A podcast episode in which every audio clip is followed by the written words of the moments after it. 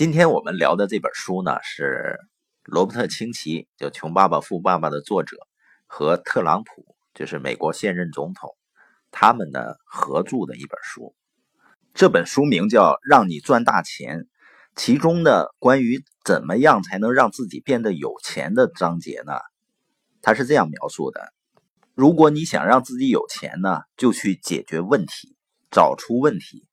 那你解决的问题越多，解决的问题越大，那你赚的钱就会越多。那些低财商的人呢，他面对问题的时候选择什么呢？就是回避问题。你比如说，如果你跟他谈到智能机器人的发展和崛起呢，未来将取代很多的人力，取代很多的技能。你像医生啊，甚至律师啊、会计啊这些行业都会受到挑战。但很多人呢，他是鸵鸟心态。他面对问题的时候呢，他把头往沙子里一扎，反正我看不到，就没危险了。那特朗普的建议呢，就是我们要打开思维，抛弃那种自得意满的心态，就是抛弃满意的心态、满足的心态，突破传统思维，就可能产生一些明智的想法。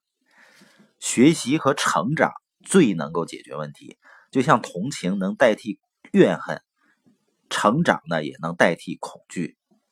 当然呢，人选择无知啊是更容易一些，但是呢，无知通常就是恐惧的产物。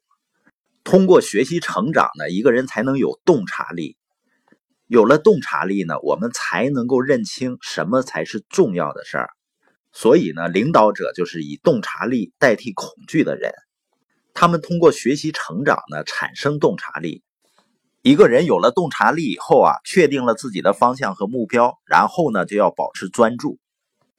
特朗普呢很喜欢贝尔的一句话，叫“对手边的工作全神贯注，就像太阳光也要聚焦才能燃烧一样”。如果你能控制自己的注意力，你就更可能创造并掌控自己的财富。实际上，大多数人不能赚到钱的最重要的一个原因呢，就是对自己缺乏信心。人们不是因为做不到而没有的信心，人们是因为没有信心才会做不到的。就是一遇到问题呢，一遇到困难就有畏难情绪。所以呢，对于问题用建设性的态度来看待是非常重要的。就是把问题当成挑战，把问题呢当成机遇，保持信心呢，不断的前进，恐惧呢就会消失，问题呢就能够解决。所以，面对问题，只要能够用正面的态度来面对，就一定能够解决问题。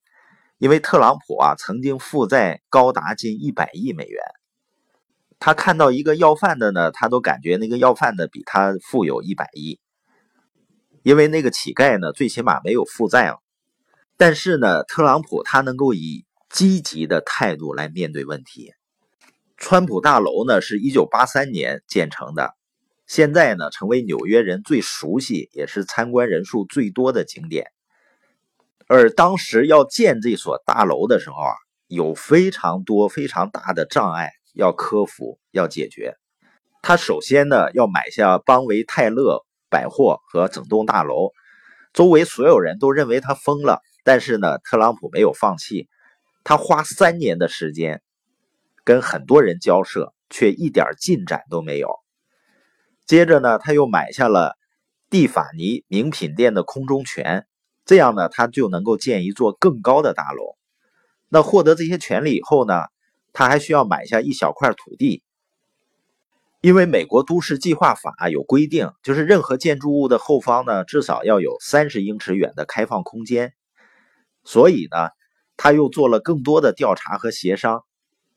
另外呢，他的建筑师啊，还跟他至少审查过四十八种设计，从中找出最棒的概念，整合呢成为最终的设计，而且呢还必须把最终定稿的设计方案送交纽约市政府审核，以取得分区调整。那只是川普大楼建造过程中的一部分，而且这些步骤呢都非常的艰难。但是呢，特朗普把每一个步骤都当成一项挑战。也非常享受这个过程。如果他不这么想啊，就很容易半途而废的。但是现在呢，特朗普拥有一栋闻名全球、华丽壮观的摩天大厦，这样做值得吗？当然值得，而且呢，这是解决问题的绝佳实例。特朗普说啊，问题可能会很复杂，而且有时候呢，似乎好像没完没了似的。但是呢，把问题当成创造卓越成就的机会和挑战。记住，没有什么事情是容易的。而且呢，没价值的东西谁想要呢？好好的学习成长，发挥你的理财智商吧。我们总结一下本节的重点啊，怎么才能够让自己变得有钱？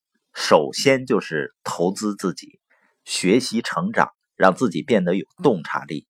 然后呢，就是保持专注，勇往直前的解决问题，把问题呢当成创造卓越成就的机会和挑战。在这个过程中呢。我们就会成为一个值钱的人，最终呢，你就会变得有钱。